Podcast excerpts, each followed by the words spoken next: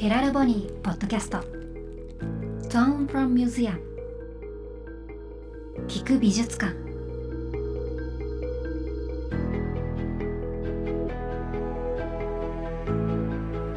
福祉実験ユニットヘラルボニーの契約アーティストにフォーカスするポッドキャスト。Tone from Museum 聞く美術館。こんにちは小川沙羅です。そして私のパートナーは。はい、ヘラルボニーの松田孝也です。よろしくお願いします。お願いしますフライングでお願いします。ありがとうございます。今日の異彩作家さんがご挨拶をしてくださったんですけど毎回一人の異彩アーティストにスポットを当ててその方の魅力作品の魅力を聞く美術館として楽しんでいただくポッドキャストです先ほどちょっと声が聞こえましたが今日ご紹介いただくのはどんなアーティストなんでしょうか？はい、本日ですね、なんと京都からスタジオにお越しいただいております。衣笠大輔さんという作家さんでございまして。まあもう本当にまあ検索衣笠大輔ヘラルボニーとかって検索かけていただくとどれだけ美しい作品を描かれているのかっていうのがうん。まず伝わるんじゃないかなと思うんですけれども、まあ、本当にアクリル絵の具とか油絵の具を使って世界中の街並みだったりうん。ワインだったりなんか本当に美しい生活みたいなようなものやうん。景色含めて大輔さんワイルドに引き込まれるような、うん。でもどう思われました？初めて作品拝見して。本当先ほどあの大輔さんの描かれたデザインのハンカチを見せていただいたんですけど、街並みの中にまずすごくカラフルでいろんな色があってでよくよく見てるとコーヒーカップが置いてあったりとかなんか文字が書かれていたりとかす。すごい発見がいっぱいあるんですよ。なんかとかねいろんなのが遊園地みたいな街並みっていうか確かに本当ですすっごねい見ててワクワクしちゃうなって思ったんですけどあの今日はそんな作品がどんな風に生まれてるのか大輔さんとそしてお母様の玉美さんも一緒にお話伺っていきたいと思います、えー、木下さ大輔さんお母様の玉美さんよろしくお願いしよろますしくお願いします。よろしくお願いします。ありがとうございいいね。ますいや今日はどうですか？ちょっと緊張されていますか？緊張は一切感じない。いですすね。今もうお水を片手に。とてもリラックスしていただいている、大丈夫。オッケー。大丈夫ですかね。オッケー。いいね。東京タワーがすごくお好き。よくね作品の題材にも 東京タワーの作品がはありますけどまさに六本木ヒルズ東京タワーがい。見える、ね前ですけど。どうですか大輔さん。東京タワー嬉しい。です今が嬉しいもんな。うん。嬉しいもんな。ありがとうございます。今日ね本当京都から来てくださったっていうことなんですけど東京は結構時々来られてるんですよね。そうですね。あの、うん。展覧会が銀座と表参道で定期的にやらせていただいてるので、あの、うん。ギャラリーとカフェなんですけど、なのであのちょこちょこ、うん。はい、年に何回か。でも本当大輔さんの作品はものすごく売れるん本当たすごいですよ。私もに見た瞬あ間の手元に置きたいっていうか。そうなんですよね、なので本当私自身も、うん。あのデスクのお前に作品飾らせていただいて、個人的に所有させていただいてるのも、あのゴディバって書いたはい。チョコレートの缶の書いてる 作品なんですけど、へー。すごい素敵で本当にリモートワークしながらもその絵に支えられながらうん働いていますね。ありがとう。ありがとうありがとうございますございございました。ありがとうございます。今日大輔さんが着られてる T シャツも大輔さんの絵そですね。はい。これはあの何年か前にはい。あのコラボさせていただいたブランドで、あのへリゾートをテーマにしてあーリ絵ゾを描いてートの絵シリーズで、うんはい。さらにあの今日スタジオの外にお父様もいらっしゃってるんですけど、はいはいお父様もはい。あの大輔さんが描かれたシャツを着てたりとか、はい。うん。そしてお母様玉美さんも持ってるバッグの絵が ご家族皆さんで、これバッグに直接大輔さんが描かれたんですよね。手書きであの直接あの私が持ってるのはあのデザイナーさんとコラボしたバッグで、あの大輔が絵を描きやすいようなデザインを考えていただいて、うん。あのその彼女が考えてそこにあの大輔があの即興で絵を描くっていう。あの展覧会を定期的にねはい。うちの1階にギャラリーうん。あの、まあ、大輔以外の作品もあるんですけど、うん。ほぼ常設してるギャラリーがありまして、うん。あのそこで定期的に開催している展覧会用のものなんですけど、はい結構やっぱり大輔さんってあれですよね。あのご自身の作品をチェックされるっていうのももあのいつもすごい感じててあの京都のあのギャラリーに行かせていただいた時も、自身の作品がどんな風に飾ってあるのかっていうのをすごいチェックされたり、私たちでも阪急梅田っていう場所で、はい。ヘラルボニーアートコレクションって大規模展覧会を行わせていただいた時、衣笠大輔さんのアトリエをうんポップアップ中に作ったんですよ。えー、すごい。毎日出勤いただいて、あの本当にすごい怒涛のね日々をご一緒させていただいたんですけどその時もやっぱり、ね、自身の作品が。なんかやっぱ自身の作品に守られてるような感じとかそういう感覚があるのかなっていうのとかすごい今もハンカチをガーッとチェックされてるのを見てうん。思いました。だ。からこう自分が書いた小説読むような感じなんでしょうね。うーん。ん。大輔にしたら。そんな本当にたくさんの作品生み出されてると思うんですけど普段はどこで制作されてるんですか？ああの自宅のねあの1階がギャラリーにしてまして、あはいはい。で書いたものはあの下に持って降りてあの、うん。新しい作品を飾っていくっていう あのスタイルに、へー。えーっと大輔が18歳ぐらいからかな。あーはい、そうなんですね。してるんですけど絵を描くこと自体はいつから始められたん絵をですか？描くのはもう2歳ぐらいからあの早い。2歳って？ね、はい、もうあのねそこら辺の落書きあの床壁いいろんなところに突然文字が書いてあったんですよね。へえに2歳でですか、はい、文字が書いてあるんですよ。ブランドの名前とか、あえのまあすごいあのガソリンスタンドだったらガソリンスタンドばっかりの名前、電気製品だったら電気製品ばっかりの名前みたいな感じで。いや今すごくすごくすごいっていう話をしてたら横で大きなあくびをもうして本当にリラックスしてくださってるこれいいよね静かでね。うんいや嬉しいです。そうそうあの敏感なんでね、あうん。のやっぱり自閉症の人っていうのは。そうです。聴覚がね過敏になってるだからあ方のです静かなところがすごい。へえー、でもお母様は最初その2歳ぐらいで床とか壁にまで書き出したっていうのをご覧になってどんな気持ちでしたか、いやもうあのある日パッと大輔と上の子がいる部屋に行ってみると、うん壁に綺麗な字でロゴが書いてあったんですよね、2歳半ぐらいの時から。でえっと思って上の子は1歳半上なので、うん。あの書いたって聞いたらそうじゃないってうん太君が書いたって言うから、えーって思って、いつの間にこんなの書けるようになったのかなっていう感じだったんですよ。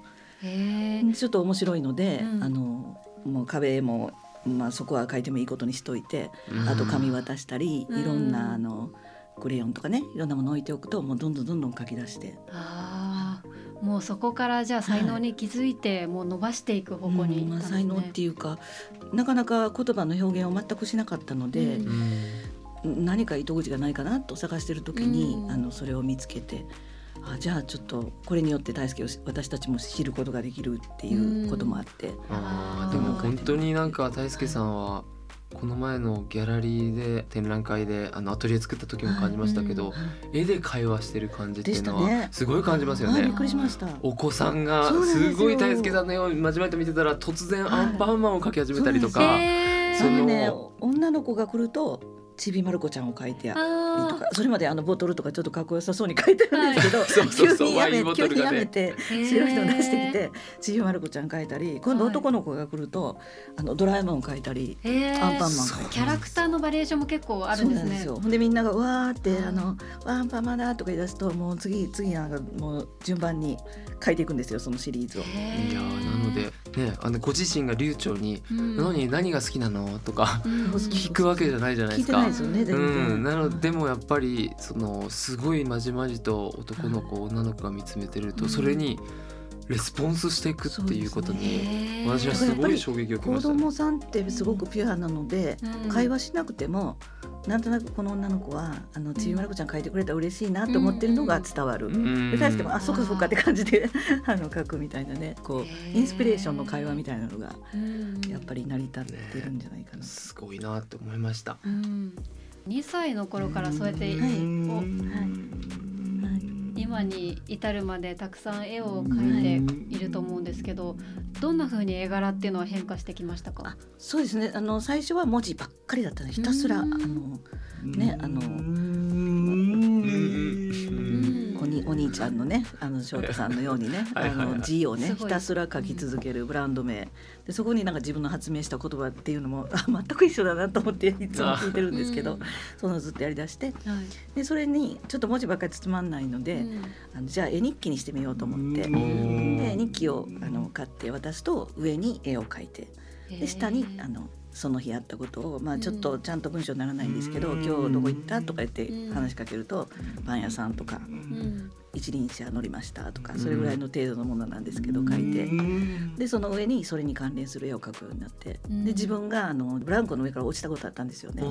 でも頭から突っ込んでそのまま病院だったんですけど、その時は塗ったんですけどその日にも絵日記は書くもうルーティンは大事なので毎日絶対しないといけないので。すごい。その時は地面に自分の頭が刺さって突っ込んで あの漫画のありますよね。絵を描いたんですか？え漫画でありますよね。こうドヤンって入ってる。うん。あの絵を描いて描いてました。その大輔さんの絵日記見てみたいですねよい、面ね。白いです。いや大輔さんの本当人生の展覧会はすごいいつかエラルゴニで企画させていただきたいなって。あのもう振り思います返るといろいろ資料も残してるんですけど、うん。よろしくお願いします今すごい覗き込んでいただいて リクエストですかね。えーよろしくお高谷。さんの肩を叩いて。やってもらいたい。やってもらいたよろしくお願いします。そうなんです。いいですねもう絵日記もすごい進化していって、うん最後は抽象画のようになっていくんですけど、はい。それが18歳、二十歳近くまで続いたのかな、その絵日記が。へー。あのそれによって学校の先生とも会話するって感じ。ああそれを介して。毎朝職員室にそれを持って行って、ああ昨日大輔君はスイミング行ったのねとか。ちなみにその画風っていうものはうんどんな風にこの、はい。なんでしょう今って本当にはい見た瞬間誰しもがなんか。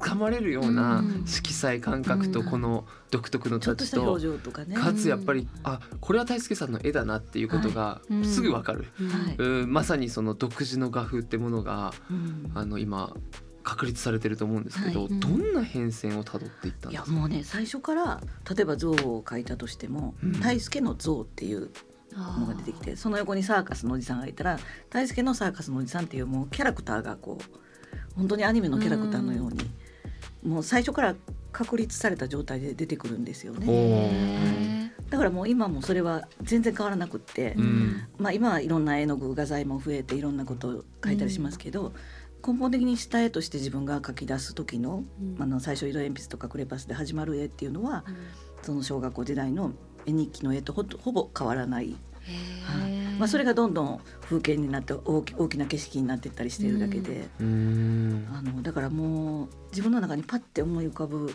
あるんでしょうねきっと。うん。なるほど。へえもうなるほど。大輔さんの中に作家性がもう2歳ぐらいの頃からずっと続いてるものがあるんですね。えっと、ミッフィーちゃんってこう点々しかないですよね、はい。はいああいう感じでこの点の打ちどころっていうのがこうなんとなくもうそれだけで大輔の絵になるって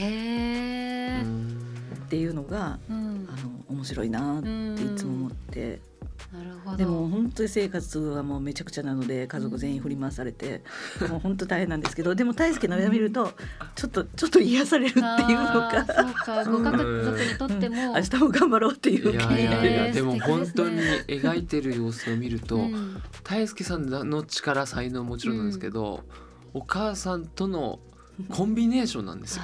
本当絵もなんかそのなっちゃったんですよねうん、だんだん。一緒にはい。あのなんでしょうお母さんがその水をバンバンバンってあのうん払ってあげたりとか、はいそう。いうそのあまさにその助手的な立ち位置でその歯医者さんで言うとあの、はい。実際に歯,、はい。歯医者をやるお医者さんと助手的な立ち位置で、あの最初はね色鉛筆とはい。かクレパスだったので、別にほっときゃ絵を描けるんですけど、うん。アトリエに長い間通って、はい。で先生がすごく素敵な方でね、うん。あの絵の具油絵の具をいきなり使い出したんですけど、うん。難しいんですよやっぱりうん油絵の具ってもううんぐちゃぐちゃ混ざっちゃうし、あの同じ筆でついたらもうぐちゃぐちゃにね。絵も汚くなるし。うん。そこら辺をあの大輔君にとってやりやりやすいやり方でやりなさいっていうふうにうん。教えてもらって、うん。例えば子どもたちは赤と白を混ぜるとピンクになるねっていうふうなことを習うんですけど、そんなの全然勉強しなくていいんですと。うん。ピンクだったらピンクを置いてあげればいいし、緑だったらいくつもの緑を置いてあげてそこからチョイスして描いていくようにすればすごく大輔が自由に絵が描けるからっていうふうに、へはい、ーその先生が言っていただいてあの、うん全く一切指導はなしで、まあ、そういう感じでスタートしたんですね。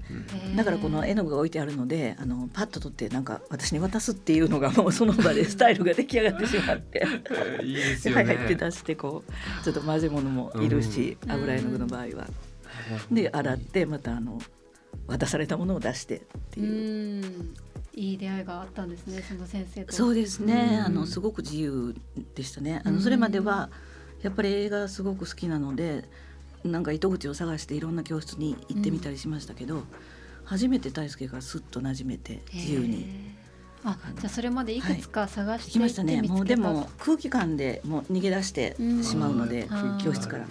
でもそこだけはあの、ね毎日でも行きたいぐらいに、うん。はい。いいですね今立ち上がってダンスを踊って。踊られているような。ありがとうございます。あの JWEB 史上初めてかもしれない。あそうですね。スタジオうん。でダンスのようなね。いいですね。いいですね。自由で、うん。絵のモチーフとしては結構あの旅とか、はい。その街いろんな街をモチーフにされてることが多いと思うんですけど、はいご家族でそうやって旅されることが多いんですか？多いんですね。あのもちろん展覧会で行く結構日本も沖縄から北海道までいろんなところでやってますし、うん。海外もニューヨークとかヨーロッパのハンガリーとかうん。で展覧会したことがあわっあすごい、てでその時はやっぱり大輔も行くので、うん。滞在しますよね。うん。そうするとあのいろいろまあ観光もしたり、うん。あのギャラリーに行ったりしながらもするんですけど、なんか帰りに必ず大輔はそこの町の本とかを買うんですよ。へへえー。本っていうのはどういう本ですか？あの写真集ですねやっあぱり。はい。ー街の景色とか、はい、街の景色の写真集を買ったりとかして、うん。はいで最初は分からなくってあの、うん何するのかなと思ったら帰ったらやっぱりその本をうん。あのその通りの景色は全然ないですよ、うんうん。大輔のはあの本当にこう夢の国みたいにコラージュされた、自分の好きな景色だけを抽出してこうだったらいいなみたいなうん。景色を描くので、その通りの景色ではないんですけど、うん。一応その本を大切そうに持ってあの絵を描き出すという。それを軸にして。へその時これ食べたなとかいうのも思い出してうん。そこに食べ物が書いてあーったり、うん。だから食べ物とかカップが入ってたりでお母さんたちはうん。昼からワイン飲んでたなっていう感じで こうワインとかがすごいあったり。絵を通していろんな過ごしたことが見えてくるんですね。はい。そうなんですよ。うん。だからへヨーロッパのね歴史がある街とかあん。のニューヨークっていうのはあの大輔が今まで見てるテーマパークのように見えてると思うんですよね、うん。彼は。ーうん。きっと。ディズニーで見た景色とか、あうん。のそんな感じだと思うんですよ。だからそれを自分も描きたいっていう。うん。でも本当に福島県の浪江町はい。に、ああれね。のアート作品を、はい。あの書いていただいたんですね。ヘラルゴニーとして。で今浪江町で大きく壁画として飾られているんですけど、そこも浪江をテーマに書かれたら、うん。作品の中に「頑張れ」って文字が入ってたりとかもしてあのなんか特に言ってるわけじゃないのに。だから僕たちは結構大輔さんは実はその分かってるタイプなんだろうなっていうのは。今もすごい多分把握されて聞いてるんじゃないかなと全部分かってて東北は行ったことありますけど浪江町は行ったことないんで、うん。あのこんなこんなんだよっていうお話をしてあちょっとあもう終わってから。もうちょっと座っ あいや座らなくても大丈夫ですよ、うん。であの一応説明をしてうん。で浪江町ってでこんなコスモスマラソンっていうのがあったんよって言って、一応写真をね壁に貼って。うん。で見せるとあの、まあ、絵をわっと描き出してで全然そんなこと言ってないんですけど、ん。大きく書いてありましたよね「頑張れ」って。ちょっとドキッとして私も。動物公園にね はい。本当は行きたかったらしいんですよね。動物公園に行きたかった。すいません動物公園に行くって。今日はずっとおっしゃって 残念ながら六本木ヒルズになってしまったみたいで。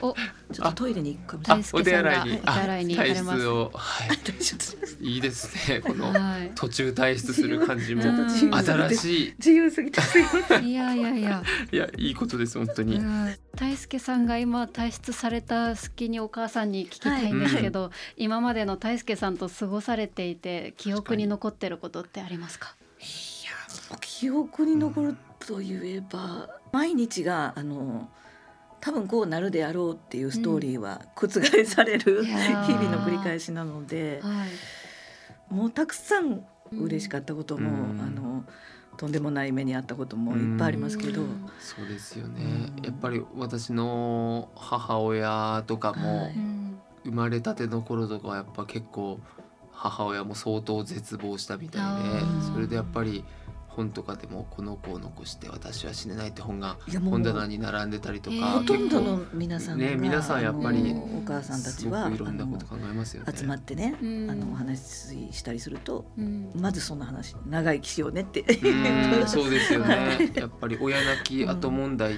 て福祉業界であるんですけど、やっぱ親が亡くなった後にうん。息子娘がまさに障害とか、うん。重度の知的障害とかあった時にどう過ごしていくのかっていうのはやっぱりまあ、国としても課題ですしまあ、そういったところもねヘラルボにこれからやっていけたらって思いは、はい、あのありますね。本当に先日ねうん。高橋さん話しておられた、あのスイミングスクールとかもはいはいなかなか一般のところにはああの大輔はね幸いにもすごい理解してもらえる先生がおられて、すごいですね。おかげで毎日1キロロ泳いでる泳ぐんですよ。ーすごい。私1キロ泳いでる私か1キロ泳げない。今もクロールで。へえー、もうひたすら教えていただいたんですよ。ーすごいですね。すごいですね。一般の1キロ？一般のスクールだったんですけどへえとにかくそういうラッキーなことがあの人はすごく多いんですけどうん。人に恵まれるっていうのが多いんですけうどもう今もう毎日ですねほぼお父さんと一緒に。朝はお散歩すると、ううん。んまあ、1万歩ぐらいお散歩するんですよ。うん。すごい。走るのも含めて。うん。でまあ超健康的。昼でうん。一回シャワー浴びるでしょ。そしてあの絵を描いたりしますよね。うん。でそれとまた夕方ぐらいになるとプールに行く。でまたあの1キロ泳ぐっていう。すごい元気。いやー。そういう生活。そうなんですね、そういうルーティンってすごい大切で、私の兄もやっぱり土曜日はそば食べなきゃいけないとか、そうなんですそうなんです。なんかはい花月ってラーメン食べなきゃいけないって決まってて、あの豚骨系の、はいはい曜日で決まってあるそうなんですよ、なので母親も花月食べ過ぎてうん。ちょっとあのふくよかになったりするんですけどあのまあ必ず同席しなきゃいけないかうちはもう唐ら。揚げとりあえずもうみん。な全員大輔さん唐揚げ。マネージャーとして生涯マネージャーみたいな感じになるので。な感じですよ、そうはいなんですね、あのうちもあの昔ねまだビデオの時代にね、うん。あの月曜日の何時にはこれを見るっていう、うん。まあ、ビデオだから別に時間関係ないんですけど、うん。自由に見られるんですけどもうすごいその時間になると焦って10時にはそのビデオを見ないといけないので、毎日。そうなんですね。そうしたことがねなかなか、ね、家族だからとかうん身内におられる方は、うん。ああよくわかるってお言ってもらえますけど、うん。なかなかね、うん。あの理解してもらいにくいところがあるので、なるほど。うん。ちなみに大輔さんはお生まれになってから持ってるものっていうのが判明というか分かったそうんですですかね。やっぱりなかなかあの発語がないっていうか、うん。会話が慣れ方がなくて、うん。ね、おかしいなおかしいなと思ってるうちにちょうどうちは年子で上の子がいたので、はい。これはどう考えても発達のあの度合いが違いすぎるっていうのがちょっと発達の、ね、形が違いすぎるっていうのが思ったので、はい。診断してもらいに行ったんですよね、うん児童相談所に。はい。で、まあ、可能性があるっていうところから始まって。ああなるほど。でまあそれが改善されていく人もいるけれども、うん。確定されていく人もいてて。でそこでもすごくはい。もう素晴らしい先生との出会いがあって、人生助けられましたねそこへで。どんな風に助けていただいたんですか？もうあのその先生はあの、まあ、やっぱり悲観ししますよね親,、うん。親としては。うん。まあ、幼稚園に行ってもあのみんなができることは全然できない。うん。で運動会に行ってもあうん。の反対方向に走り出してしまう、うん逃げ出してしまううんみたいなことを繰り返して、でそうしたその先生はあのそれをあのやらせようとするのではなくて、うん。周囲に理解してもらいましょうと。この人にはこういう特性があります。はい。だけど大輔君だったら文字が読めたり絵が描けたりするので、うん。そのことによって明日は運動会ですよ。ここに用意どんでみんなで走るよっていう絵を描いたり文章を書いたりして一番これしましょうねみたいな感じでやって。うん。でそれを学校の先生にも理解してもらいましょう。っていうようなことを言っていただいて実際学校にも説明しに行ってくださった。りへとかえなんて素敵な先生なんですか。のティーチプログラムというのがあってね、あまさにははい、チ。あの普通は絵カードみたいなのが用意されてて、あのそれで自分で言葉を覚えていくんですよ。うん。歯を磨いてる絵があれば、それを見て歯を磨くって言ったらまあ、うん。オウム返しはできるので、うん。歯を磨くっていう言葉を覚えるみたいな感じだったんですけど大輔の場合はあの絵が好きだったのでその先生すごくこう発想が豊かでうん。じゃあこれは大輔君自分で絵を描いてもらおう。寝てるところとかうん。歯を磨くところとかそれで自分で言葉を覚えてもらいましょうっていうので。あの絵をこ、はい。絵が言葉に変わっていったって、絵が先なんですね。絵が先なんですよ。普通は言葉から絵をだからその歯を磨くカード寝るカードお風呂に入るカードとかね、全部大輔君今回は絵を描く日にしましょうっていうので診察に行くと全部カードを作ってそしたらその先生がパウチしてなんか立派なカードを作ってくれててで次はあの「今日は一番何ですか?」って言ったら「ミニカーで遊ぶ」っていうカードをここへ置くとかそういうの。なるほどね。いや本当にティーチプログラムってうん我が家でもはい。自閉症関連だとすごい有名なプログラム。で、ねあの、はい。あれでちょっとね助けられますよねティーチはすごい我が家もはい。ティーチのまさにその空間を構造化するっていう考え方ではい。絵カードとかを使って会話をするとかわかりますわかります。そういうお箸にまで名前書いてましたみんな。あお母さんとかお父さんとか。ああそれは確かに重要。でその先生はね、はい家庭訪問をしてくださってうん。暮らしやすいっていうか、大輔君が理解しやすいうん。構造っていうのをうん。あのどうなってるかっていうのを見に来てくださって「あこのお箸名前書くのいいですね」とか「あ引き出し番号歌ったらすごくわかりやすい」とか。確かに。いや本当にすごい先そうなんですよ。生ですね。うん。ドアノブにも無理に閉めないこととか書くんですよ。へー。我が家とかもう 兄貴がありえない勢いでドアノブをバ。ッカバカにしちゃうから、うんうん。でも本当そのぐらい文章で。りあおかえりな書いてこられましたわかりますようやく。わかりまはい。書いてました。あの何々はしないとかね。ねうん。本当に全部を構造化させるんですよ、ね、あの貼ってましたね。お風呂にも何でもあのうん。歯磨きのところにも歯を磨くうん一番とか、うん。ねそタオルでのティーチプログラムっていうのは医療業界で何か定められてるものなんはいです、か、あのまあ自閉症の,、うん。あのコミュニケーションを促進するためのプログラムとして、世界的にそうですね、はい。アメリカに勉強しに行くお医者さんとかも多いですね。もともとはあちらで始まったものを、あのへ結構その先生方はいち早く京都ではやってくださっていて、ーうん。まあそれによってすごく私たちも助かったし、うん。学校の先生も大輔に対する声のかけ方っていうのがねうん「大輔君明日遠足ですよ」とこうパンフレットを見せるとか。ちなみに学校っていうのは公立の学校だったんですか、はい、あの大輔はね、えっと、中学まではあの地元の公立の小中学校に通ったんですね。へでそれはまあ上に年子の女の子がいてて、ーうん。私たちにとっては同じ子供なので、うん。できるだけ同じ環境で同じように育てたいっていう気持ちがあってうん。でまあいろいろありましたけどまだ大輔さんは3 25年ぐらい前なので、うん。あのまだまだそういう発達障害のある人は高校のクラスに行かなければならないっていうような雰囲気があったんですけど、あまあ私たちの家族のね考えっていうのもちょっと説明したらすごく共感していただいー。て。あのじゃあ教室の中で一緒に生活しましょう。それがあの他の子どもたちにとってもいい結果になると思うので、っていうふうにあおっしゃってくださって。ーはい。だから大輔用の教材みたいなのを用意して私がプリントを用意して全然もう黒板でやってることには全くついていけないので、うん。ひたすら数字をねあの書くとかいうことだったらできますし、うん。だあの簡単な足し算引き算とかだったらできるのでもうずっと中学まで同じプリントをやり続けたんですよね教室で。そうなんですね。はいじゃあ教育の面でも玉美さんがこうずっとはい大輔さんのアシストをするっていう。まあそうですね。ね。のそこにいるためにはうん。やっぱりうろちょろして出てったら先生も困るし、じゃあどうすればいいかなと思って、まあ書くことだったら夢中になれるので、うん。書くものをあのどっさりプリントを用意してカバンに入れて、うん。で出来上がったらあの丸をしてもらったり、あはい。あなるほど。はい。さっき肩をトントンとね叩いていただいて、ね、お友達感がありがとうございます。距離感がとてよろしくおも近い願いし。ます。ちょっとせっかく大輔さんが帰ってきてくださったのでね。聞きたいんですけど、はい。今までの旅の中で思い出に残ってる旅ってありますか？ね。えどこに行ったのが楽しかったですか？大輔さん。ニューヨークとかブダペスト行った。のニューヨークブダペスト。ブダペストね。好きだったね。ペスト。一番好き。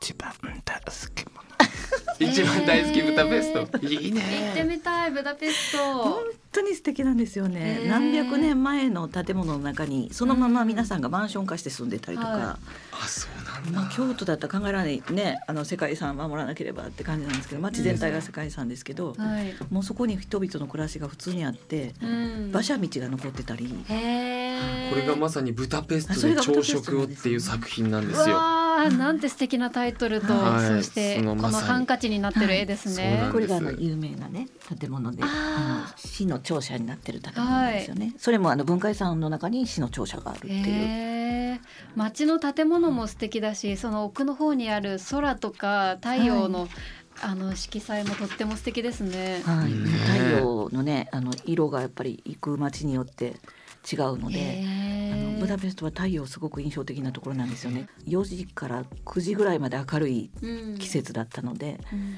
すごく太陽が印象的だったと思うんですよね。いやなんかそういう旅行の記憶って結構時間が経つと消えていっちゃうじゃないですか。でそれを記憶してることを消えないんですよ。え？あのねえっとえー。ちょうど消えないんですか？二三日前というか、はい。あのカンボジアのアンコールワットにも行ったんですよね。それは旅行で。はい。二三日前に？ああのあそのいやいやあ旅行はずっと前に。えっとね大輔はまだはいはいはい。10代の時になるほど。だったかな。あ20歳ぐらいかな。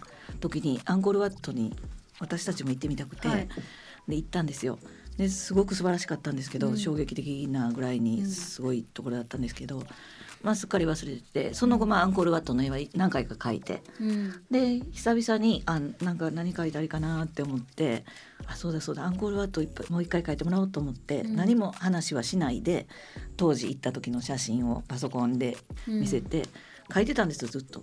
そしたらいきなり「アンコールトム」って言ってうんでアンコールワットにはアンコールトムっていうところとアンコールワットっていうところがあってね。私はそのアンコールトムなんかすっかり忘れてて。おあーのあそういえばそうだったと思ってもうしっかり覚えてるんですよね全部。ま場所の名行称とか。ったところの名前とかそこで何をしたとかへえ。すごいね見たほやほやの景色をまた絵に落とし込んでいくっていうのも私だったら見ただけではい。記憶に残して書くって大変なんですけど書くスピードとかってどうなんですすかごいですねその時も。前にアンコールワット行ってその10年以上前ですね書いた時は、確かにその写真を見てその風景とだけをその好きなところだけ抽出抽出したような絵を描いてたんですよね。うん。で今回の絵を描いてる絵はあのその時にそのカンボジアの街に素敵なカフェが並んでるエリアがあったり、つくつくっていう自転車のタクシーみたいなのがね、めちゃくちゃ走り回ってたりうん。あのバイクに3人乗りしてる人がもううわー走っててその間に象が歩いてるみたいな、へあのえ不思議なところなんですけど、うん。あのそれが全部一つの絵の中に要素として入っててすあのそのカンボジアのアンコールワット行った時の自分のアンコールワットを思い出して笑顔になってるんですかね。笑ってますよね。そうなんね。アンコールワットまた行きたいですか？行きたいね。面白かった。ね。行ったね。思い出して。そうそう。全部要素が入ってて、あうん。のそれもちょっとびっくりしました。あーじゃあその全記憶部そのリアルに。力とそして描写力がすごいんですね、もう三多分三歳ぐらいから行ったところは前に行ったところだったらそこに突進していきますね多分。あ覚えてるかはい。らすごいね記憶の引き出しが。へー。はい。これから行ってみたい国とかありますか？あどこ行きたいんだった？今行きたいとこどこやった？行きたいえ？今度旅行どこ行きたいの？どこやった？太鼓今行きたい。ガイドブック持って歩いてるとこ。どこやった？今ねちょっと日本の国内旅行に凝ってて、あそうなんだへー今行きたいのはなんだった？鹿児カコ島お鹿ー児島。鹿児島行くねんね。それから種。種子島。種子島。種子島いいですね。ロケットの映画大好きなので一回ちょっと行ってみてリアルに種子島の宇宙センターを見たらどうどうかなってう思って。あそれはワクく種子島すっごい見たい。だからもう今日も東京なんですけどとにかくガイドブックを持って歩くので次行きたいところ、うん。あのうん。あの重たいカバンの中に入ってます。あ 本が。ー常に行きたいところのことを考えて歩いているん。ですね。楽しみですね行くの。ね。ね。いいな鹿児島。いやそんな泰介さんの絵を実は見ることができるんですよね。あそうなんです。まさに泰介さんが立ち上がったところではい。告知させていただくとですね、今回 SMBC さんのはい。三井住友銀行東館アースガーデンにて「 ART IN YOU アートはあなたの中にある」という作品展が開催中なんですけれども、はい。そちらの方がですね6月17日まで開催してるんですがはい、衣笠大輔さんのアート作品もですね実際に展示購入することができます。わあ「春の旅」という作品と「えー、大阪ナイトクルーズ」という作品本当素敵な作品がね。並んでおりますので、どちらも素敵。今写真で見てますけどこれ原画だとどれぐらいのサイズなんですかね？原画だととえっと70センチ。70センチ角ぐらいありますよね。かなり大きいぐらいですよ大きいですね結構大きいですよ。90ぐらいと70センチの作品うですね。それは生で見たい、ぜひぜひ。もうその春の旅は大輔の行ったところ、うん。まあ、ヨーロッパの風景とかの中から自分の好きな景色を組み合わせてえ。夢の国みたいなのを描いた。ー、えー、なんか音符とかはい。花とか星とか、はいい、ろんなマークが入ってますね。あと飛行機飛んでたりとかね。そうなんです。文字も書いてありますね、はい、文字もあの好きなこと書いてるんですよ。えー、このなんか数字が書いてあるのは文字のところにね、はい。あのネクストって確か書いてあった。書いてありました、うん書いてますね。はいこれもちょっとびっくりして、うん。次。次ちょっとね。かっこいいメッセージじゃないうんですか。かっこいいですよね。コンセプトみたいな。全然言ってないのにあのうん。ネクストって書いてあって「いや大君かっこいい」ってう横んで見て言ってたんですけど。そうなんです。こちら金沢21世紀美術館のチーフキュレーターの黒沢ひろみさんがキュレーションしてるんですがはい。黒沢さんもお大輔さんの作品が大好きということで名刺の裏はあのの衣笠さんの作いや品に今回のねこしていただのねいてます。あの展覧会の黒沢さんのあの展覧会趣旨もう共感だらけで、えー。あの私たちは家族なので、うん。こういう大輔のような人が絵を描く動機とかうん。なぜ絵を描くのかっていうのはわかるんですけど、うん。